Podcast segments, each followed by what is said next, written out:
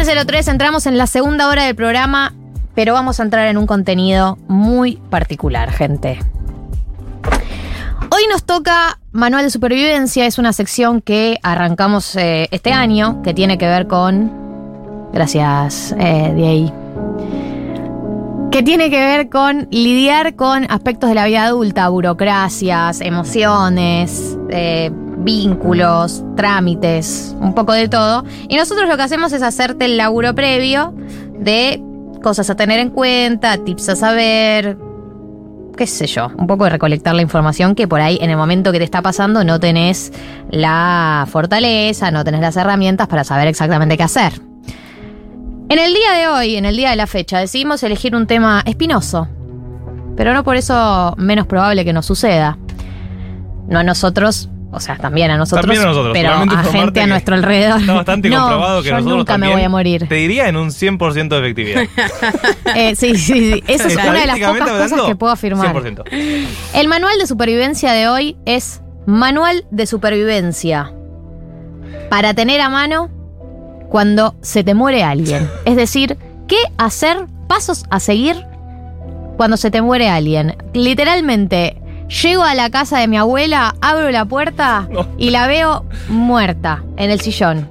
Bueno, ¿Qué hago? No seas mí- así. Para mí, eh, vale, la más como, La mataste, vale un más como- mazazo la mataste. como amigue. ¿Entendés? Como se le muere el padre madre a tu mejor amigue. ¿Entendés? Como porque. Bien, Dos no- grados de separación con la muerte. Está bien, si Porque sí, si pero sos elige, vamos a tener que vez- hacerlo en primera persona porque estas son las personas que hace, estos son los pasos que hace, no lo va a hacer el mejor amigo de esto. Lo, Lo, acompañas. Vos tenés que ir diciéndole qué paso tiene que ir cumpliendo esa persona. Imagínate ser el mejor amigo que sabe qué hacer frente a la muerte. Claro. Ser esa Ese, persona. ser esa ser persona. ser esa persona. Bueno, abro la puerta, mi amigo abre la puerta. mi amigo, le pasó un amigo, Le pasó un mi amigo abre la puerta, yo a mi abuela la, la vi muerta en, la- su casa Same, acostada. yo también. Ay, Por chico. eso, por eso pensé en eso. No es que abrí la puerta, pero sí, eh, mi abuela Sara murió, se fue a dormir y nunca se despertó y sí la vi en su cama. Un saludo Ahí. a Sara. Saludos. Sara. De ella heredé la intuición que ya saben. Em, entonces, vamos a ir paso por paso. Bien. Eh, tu amiga abre la puerta, ve a su abuela muerta, vos te, te llama y te dice, amigo, Amigo. Algo muy mal ha pasado. amiga, escucha, me encontré a mi abuela muerta. ¿Qué hago? Bien. ¿Qué hago, Becha? Llamas a emergencias. Primero. Según Diego, sacás un cuchillo igual. No. Fue raro eso. Eh, bueno, lo primero que haces es probablemente llamar a tu familia. Digo, Sí, primera opción, avisar gente. Avisar, avisar gente. Avisar Cercana. gente siempre. No estés solo en ese momento, sola. Eh, está bien eh, que haya gente notificada de la situación. Lo segundo es que hay que determinar la causa de la muerte, ¿no? O sea, puede ser que tu abuela aparezca muerta durmiendo en, en la, siesta, se fue a dormir y no Nunca respira. levantó. Nunca levantó, está eh, violeta, bueno, te vas a dar cuenta. O también puede ser una muerte súbita, ¿no? Que, que ocurre y de repente tipo, bueno, murió. Sí. En los dos casos, vos necesitas la certificación de que efectivamente está muerto o muerta esa persona. Para eso, necesitas un profesional de la salud. ¿Cómo se puede acceder a un profesional de la salud? Llamando a emergencias al, al SAME, que es el Sistema Público de Emergencias. No, dale, por favor. por tu madre. Estamos hablando de algo serio. Eh, o podés llamar a la obra social, cobertura social que tengas, digamos, ¿no? Bien, si, ya está tiene obra social, obra social. Si no, Sí, no llames al SAME si ya está muerto porque colapsamos, un poco las líneas, no tiene sentido. claro, ya si tiene obra social, Llama a la obra usa social. la obra social que también para eso la pagó. Para hasta eso que se mu- está. Hasta el día sí, que se entiendo murió. que también hay algunos servicios que cuando ya pagás de antes el entierro, funeral, que ahora vamos a entrar a eso, también te llevan la ambulancia ya con un médico que puede certificar. O sea, lo que tenés eh, que tener, el primer paso es tener un médico que te haga El eh, el certifica- certificado de función. De- Y ese defunción. certificado Exacto. tenés que guardarlo bajo siete llaves y siempre tienen que saber quién lo tiene porque va a estar presente en todos los trámites. Es el papelito que básicamente te va a abrir todas las puertas para resolver básicamente todo el resto de problemas. ¿Se Eh, hay que, para, hay que, eh, hay que distinguir dos cosas, que es una cosa es el, es el, certi- el fa- fa- fa- fa- fa- fa- fa. Fa, Mirá. fa, fa. Gali hace Una el cosa gesto es. de que tira la me palabra encanta ese piso. gesto, el que te sacas como algo de la boca y lo tiras. Sí. Una cosa es el certificado médico. Vos con ese certificado médico vas a la funeraria y la funeraria te da la partida de defunción. La partida de defunción es el papel que te permite hacer los trámites legales. ¿Por qué? Porque es el que está corroborado con el registro civil. Exactamente, el Estado reconociendo que esa persona ya no está entre nosotros. Me causa eso porque la gente man- manda, no metas a tu abuela muerta". Silvina Escupidera. Eh, voy con otra imagen pop. ¿Se acuerdan eh, el documental del caso de María Marta Versunce. Versunce? Sí, Bueno, todo el, el bardo, en parte fue por el certificado. es muy interesante Todo el, eso. todo el certificado es importante. Es muy, importante, sí, porque Es ahí, legal. ahí también, eh, digo, si la muerte es dudosa o sospechosa y los médicos no... por- por- podés tener un médico de familia que se la juegue y firme, pero algunos... Si hay algo acá fuera de lugar, legalidad. no eh, podría no firmar. Lo que es un problema no tener un certificado de función eh, habilitado por, por un profesional. Pero bueno, entonces el primer paso es que un crimen. profesional expida un certificado médico diciendo se murió a Sí. tal hora de tal cosa. bien. Punto número dos. El punto número dos es que la ley pide que pasen seis horas sin tocar el cuerpo por las dudas de que efectivamente no esté muerto. Claro. Eso es muy importante. Eso es una Y ley sí. que se puso eh, a partir de esa enfermedad, que saben que no me sale el nombre, pero que es que... La que te están operando y vos estás despierto y sentís todo, pero no, no, puedes. al revés. Que te- Vi una película. tenés todos los signos vitales desaparecidos, pero Estás vivo. al par de horas revivís. Y hubo gente que fue enterrada hace muchas décadas y a partir de eso pusieron esta ley que tenés que esperar. Bien. Tenés que esperar. Así que paciencia con eso, como garantizarle a tu amigo que hay que tener paciencia y que todo lo que va a suceder ahí es muy burocrático y hay mucha gente que ya sabe hacer estas cosas. Sí. Entonces, Durante como- esas seis horas el cuerpo queda ahí, tieso. Sí, bueno, bueno, Sí. bueno, está, en la, tiesa, está en la ambulancia y como... Literalmente tieso, y sí. Y sí. Así funciona. Shuk. bueno. bueno, lo que hay que saber después es que eh, el servicio funerario, una vez que llamaste a la ambulancia, eh, el servicio social se está encargando del certificado y de llevar esta, esta burocracia, estos papeleríos al registro civil, donde está el certificado de función por el Estado, eh, te empezás a comunicar con el servicio funerario. Claro. En general, el servicio funerario también se encarga de la parte del registro civil. Claro, son ellos los que, los que expiden el certificado de función, la hay, casa algo, funeraria, hay algo a saber que la es partida que de función. la partida de función. Hay algo a saber. Yo no sé bien en la ciudad de Buenos Aires, pero entiendo en la provincia de Buenos Aires, si vos no tenés eh, ingresos para eh, garantizar el servicio funerario, las municipalidades locales se encargan de garantizar ese servicio. Entonces, cuando llamas a emergencias, che, tengo un muerto en casa, certifican la función y vos le la defunción y vos podés decir necesito un servicio funerario y ahí la municipalidad se encarga de cubrir el servicio funerario y todo lo otro que sucede. Si eso no ocurre, en general los servicios funerarios trabajan con algunas obras sociales. Entonces hay un- una parte de la cobertura que lo puede hacer la obra social o, la- o el seguro social y otra parte encargarte vos. Sí, también hay muchas mutuales o muchas como asociaciones de gente que va pagando, vieron, por A lo largo mes de su mes, a lo vida. largo de su vida. Para que el día que se muera tenga Ya tenés- cubierta ya tenés todo cubierto. Porque hay, la parcela y la casa funeraria. Exactamente. hay un oyente acá que dice primer paso para morirse, tener plata, y es muy, Muy cierto. Sale carísimo. Muy cierto. Todo este temita. Tener plata en vida. Tener plata en vida porque eh, si estamos hablando de precios básicos puede empezar a salir de 100 mil pesos. Muy Eh, cierto. Para empezar a hablar. Para empezar a hablar, obvio después los ricos, bueno, gastan toneladas y toneladas de dinero. Pero es un gasto que encima de que se te murió un familiar súper cercano, encima tenés que poner guita. Sí. Bueno, traten de eso. sí, Eh, de evitar eso lo Maneras baratas posible. de morir eh, no hay. No. No hay, no existe. Eso- ¿Qué? Si querés tener un entierro, no. Sí, no, incluso la cremación hay que la pagarla. cremación es carísima. Incluso la cremación. Eh, por eso, entonces, primer, plazo, primer paso, tener plata. Tener plata. Bien, Eh, entonces sí. ya tenemos el certificado, ya hablé con la casa funeraria, tenemos que esperar las seis horas para ver que no se reanime. Acá pusieron el nombre, catalepsia se llama el fenómeno este de que tus signos están todos medio muertos, pero vos podés llegar a revivir. Sí. Eh, hablo con la casa funeraria. Ponele que pasaron las seis horas, el médico en cuestión me da, me dice certificado de función. Vas a la casa funeraria, se lleva el cuerpo a la casa funeraria. Sí. Sí. O hay algo. eh, ahí la casa Bueno. funeraria es que los maquillan y todo. Claro. preparan los preparan Para el, eh, para el velorio. A veces tenés que llevarle ropa. No, no es obligatorio que la maquillen. No es obligatorio, ¿no? sí, no, porque hay veces es- que no tenés cajón abierto, los judíos no tenemos cajón Claro. abierto y está ahí. Toda la cosa Toda del la cajón, cosa del eso cajón, dice. pregunta Diego si es obligatorio. No, no es obligatorio, no, no. No, no. O sea, no es obligatorio que tengas un velatorio funeral, eso sí decide la familia que así suceda.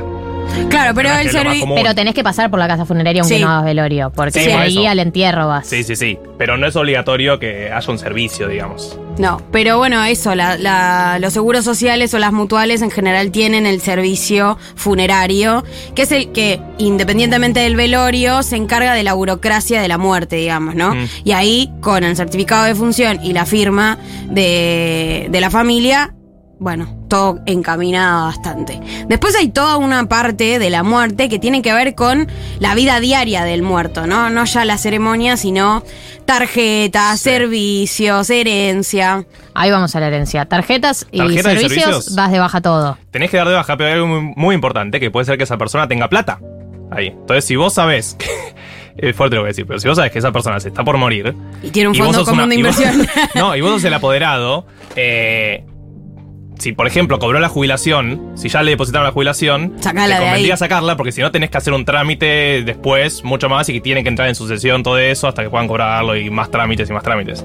Entonces, eh, todo lo que es bancos y tarjetas, por ejemplo, también tiene un seguro para la muerte. Entonces, todas las tarjetas que esa persona, eh, las deudas que tenga de tarjetas, si das aviso de que falleció, esas deudas pasan a ser cubiertas por el seguro y no tenés que pagarla vos. Ay, Dios te oiga. Dios te oiga. Bien, eh, vamos a ir a la pata legal. ¿Les Anda parece? máquina. Voy, máquina. Se te muere, llegás, se te muere alguien, ya el médico tiene el certificado, ya fuiste a la casa funeraria, hicieron el velorio, de ahí fueron, hicieron el entierro. Ahora viene lo que se llama sucesión o succession, como le dicen en la serie. ¿En qué consiste esto? Consiste en básicamente todo lo que quién se va a quedar con todos los bienes y toda la plata y todo lo que tenía a su nombre la, per- la persona que murió. Punto número uno. Gracias mamá por asesorarme en esto. No es el punto número uno, es un paréntesis. Bien, Eso mi igual. mamá, Vale. abogada de familia. Punto número uno. La sucesión se puede iniciar a partir de los nueve días de que fallece la persona. ¿Por qué? Porque se considera que hay nueve días de luto. Así que primero bancas nueve días, a partir de ahí no hay un plazo de caducidad, pero bueno, intenta empezarlo cuanto antes. ¿Quién puede empezar la sucesión? En principio, obviamente los herederos. Eh, si no hay ningún heredero, por lo menos no los herederos forzosos, dícese hijos, padres, eh, pareja casada, ponele que no hay ninguno de esos, la puede iniciar el Estado, si nadie, ponele alguien se murió, nadie inició la sucesión, el Estado puede iniciarla alegando que es una herencia vacante. Entonces, eh, los trámites y eh, se encarga el Estado de gestionarlo. Pero también lo puede iniciar una persona random, tipo, no sé, se muere Marto, perdón, que te maté, se muere Marto y yo soy el banco Bafisi y vos me debes muchísima plata, si te moriste yo puedo empezar, puedo, puedo empezar denunciar que empiece la sucesión porque a mí me sirve que tu sucesión suceda porque yo tengo que cobrar de esa guita que vos Claro. tenías. Pero, Entonces, ¿puedo hacer, eh, Sí. viste lo de Kodama y Borges que Eh, fue sucedió que está quedando como vacante esa herencia? sí, igual no está vacante porque están los sobrinos al final. Ah, ok, ok. Que son los herederos no forzosos. Ahora vamos a ir a los tipos de herederos que hay. Entonces, eh, ¿quién puede iniciar la sucesión? En conclusión, cualquiera. Pero en principio los herederos, el Estado o personas que estén interesadas y por algún motivo quieran iniciarlo. De hecho, si hay una persona que denuncia una herencia vacante, el Estado le da el 10% del valor de los bienes. Tipo, yo soy Galia, denuncio que arranque tu sucesión porque nadie lo había hecho, me quedo con el 10%. Lindo incentivo. Lindo Aunque, incentivo. aunque la justicia después diga que no te la mereces toda, Te la mereces porque fuiste el que denunció la herencia vacante. mínimo un 10%. Claro. Uf. Uy, voy a ¿Quién- empezar a estar alerta. ¿Quiénes son? por- Porque pasa que al Estado le sirve que vos denuncies que hay una Sí, claro. herencia vacante porque es un- una guita que, tipo, tiene que ser. A alguien se la tiene que dar. Por ahí ellos. o pagar ¿Qué impuestos. tipo por- de herederos hay? Hay herederos forzosos y hay herederos no forzosos. ¿Quiénes son los herederos forzosos? Son los como los que se caen de maduro Claro. en términos legales. Eh, los hijos, los padres y el cónyuge. Que mi mamá me dijo, sí, cónyuge, no digas cónyuge. Es y el cónyuge, que es padres, hijos y persona que esté casada con la persona que se murió. Eh, Si vivís Manga de progres. Hace persona que años, convive hace ah. 80 años no se queda con nada. Manga de no se queda con nada. cásense. A Manga menos que la persona que murió deje un testamento diciendo, che, quiero dejarle mm, guita a esta persona que convivió conmigo durante 25 años, pero aún así, eh, y aún así, eh, no, no, no le va a quedar toda la herencia. No, ¿real? No. No, por- porque si ponele, tenés hijos. Eh, Sí o sí. Si tenés hijos, lo único que, el único porcentaje que vos podés disponer que hacer es el 30% de tu herencia. No. Yo Sí. tengo hijos y que estoy escribiendo mi testamento. El testamento estoy- lo estoy repartiendo la plata, no a mis hijos, a otras personas. Es el 30% de mi plata la que estoy repartiendo. Si tenés hijos, el 70% va a ellos, sí o sí. Uy, o sea, quieran a sus hijos. Primer tip. Y aparte se puede O perder el matalos. testamento. Como el casito de Borges. Como el caso, que no sabemos ni si hubo tampoco. Bueno, pero digo, llegado el caso, si no hay la persona que tiene incentivos para presentar el testamento, no lo tiene, y la tiene otra persona que no tiene los incentivos para presentarlos, puede decir, no está el testamento. Eh, el, ah. Y no está. El si orden es no el está. siguiente. La prioridad para heredar son los hijos y el cónyuge. Si no hay hijos, si no hay hijos, pueden heredar los padres. Si hay hijos, los padres no heredan. Ok. Descartados. Si Bien. no hay hijos, entran Los padres. los padres en eh, la ecuación. ¿Antes que el cónyuge? em, A la par. Ok. El cónyuge. Me dijo mi Cónyuge. mamá que le diga. El cónyuge. Estos son los herederos forzosos, o sea, la prioridad. Hijos, padres, cónyuge.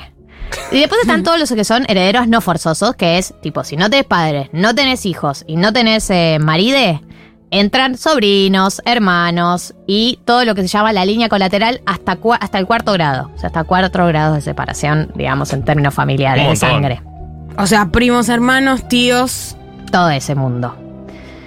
Y ya, y ni idea. Sí, no, hay un Abuelo. más. Sí, cuarto grado. Nieto. es- Eh, entonces, ¿Qué es lo que pasa cuando, ok, ponele que tengo una pareja y tengo hijes? Se divide todo entre los hijos, ponele que voy a, mí, a, mi- a mis hijos, se divide todo en partes iguales. ¿Qué pasa con el cónyuge? Acá entra la ecuación del matrimonio. Yo estoy casada con vos, Marto. Ay. Todos hola. los bienes que yo adquirí, todo lo que compramos post matrimonio, yo me muero, el 50% va para vos, va para Marto. Gracias. Porque se considera que son bienes gananciales durante el matrimonio, o sea, cosas que, una riqueza que construimos juntos. Bien. Entonces yo me muero, estaba casada, el 50% de las cosas que compré, que gané, bla, a mi nombre o a nombre de ambos, post matrimonio, el 50% va para Marto. Del 50% restante se divide entre los hijos. Bien. Los bienes que estaban a mi nombre prematrimonio, o sea Sí. que yo me los compré antes de conocerlo a Marto, se dividen entre todos los hijos y el cónyuge como si fuera un hijo más. Ok. ¿Me explico? Bien. Un pobrecito para cada uno. La única manera, entonces, de que, de que vos heredes, si no estás casado, que estés en un testamento.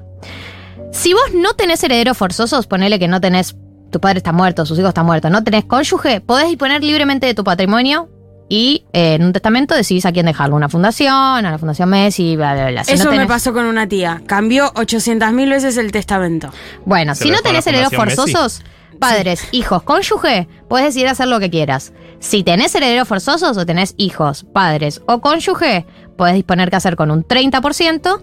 Y si solo tenés padres, no tenés hijos y no tenés cónyuge, pero sí tenés padres, puedes disponer qué hacer con el 50% de tu, de tu herencia. Ah, mira. Así que ese es un poco el escenario. Eh, ¿Cuesta cara la sucesión? Me dijo mi mamá que diga como pregunta. Es una muy buena pregunta. El Estado te cobra por tramitar la sucesión una tasa que es del 1,5% de los bienes que se transmiten. O sea, de toda tu herencia, la tasamos toda, todas las cosas que están a tu nombre, 1,5. el 1,5% se lo queda al Estado. Y ahí entra el otro gasto, los abogados. A los abogados Que hagan una sucesión. que hagan una sucesión, porque vos vas y le decís, che, quiero activar la sucesión, bla, bla, bla. En general vas a tener que contratar a un abogado, no, es que lo puedes hacer vos por No, tu cuenta no. en la página de la FIP. El chat GP3 No no, te va a ayudar con eso. Al abogado le regulan honorarios que pueden llegar a ir hasta el 6% ¿De la herencia? de la herencia. Uf. No es siempre el 6, puede ser 5, puede ser 4, pero puede llegar a ir hasta el 6%. Entonces, dentro de los gastos tenés que tener en cuenta esto también. Lo que se queda al Estado y lo que se queda al abogado, que se la llevan también. Calcularle Eh, un 8, un 8%. Calcular sí, algo así. Así que eso con respecto a la pata legal. ¿Nos falta algo? Eh, para mí hay algo muy importante, que es todo lo que tiene que ver con celulares y redes sociales de esa persona. No, man. No tuitees en su nombre. No, eso primero, eh, todo lo que es eh, económico, medio que no puedes hacer nada después de la muerte. Porque es ilegal, básicamente. O sea, si ya murió la persona, no puedes ir a sacar la plata del banco, no puedes hacer nada. Eso que quede claro, lo mismo con las tarjetas. O sea, si ya murió, tenés que dejarlo ahí. Eh, pero después ah, pasa mucho con los celulares, con los mails, con las redes sociales. O sea, va a llegar un punto en el que el celular, alguien se lo va a tener que quedar y va a tener que avisarle a la gente que le está llamando o que manda mensajes, tipo. Bueno, "Che, pasa lamento mucho. informarte que esta persona no existe más. ¿Viste cuando mandás un mensaje? No, lamentablemente murió. Decís como, tipo, ¿y cómo, ¿por qué me estás respondiendo la concha de tu madre? Déjame que no me responda más. Perdón, ¿puedo agregar sobre esto? Sí. Hay funciones que tienen los celulares hoy en día, que es como vos podés dejar programado a quién, quién una persona, un número, que va, va a ver todo, tu- va a tener la contraseña, todo de tus datos. Contacto de sobrevida. Claro, por ejemplo, Marto Ya. se muere y le pone todo en su sesión a Galia por el celular. Ah. De hecho, Entonces Galia puede abrir tu celular y hacer lo que quiere. de hecho creo que la opción está en Facebook, si no me equivoco, y en Google. Bien. Entonces, manual de supervivencia para la muerte de alguien cercano en donde tenés que estar involucrado en la burocracia. Creo que lo cubrimos casi todo. Casi todo. Investigación periodística, acá, en 1990.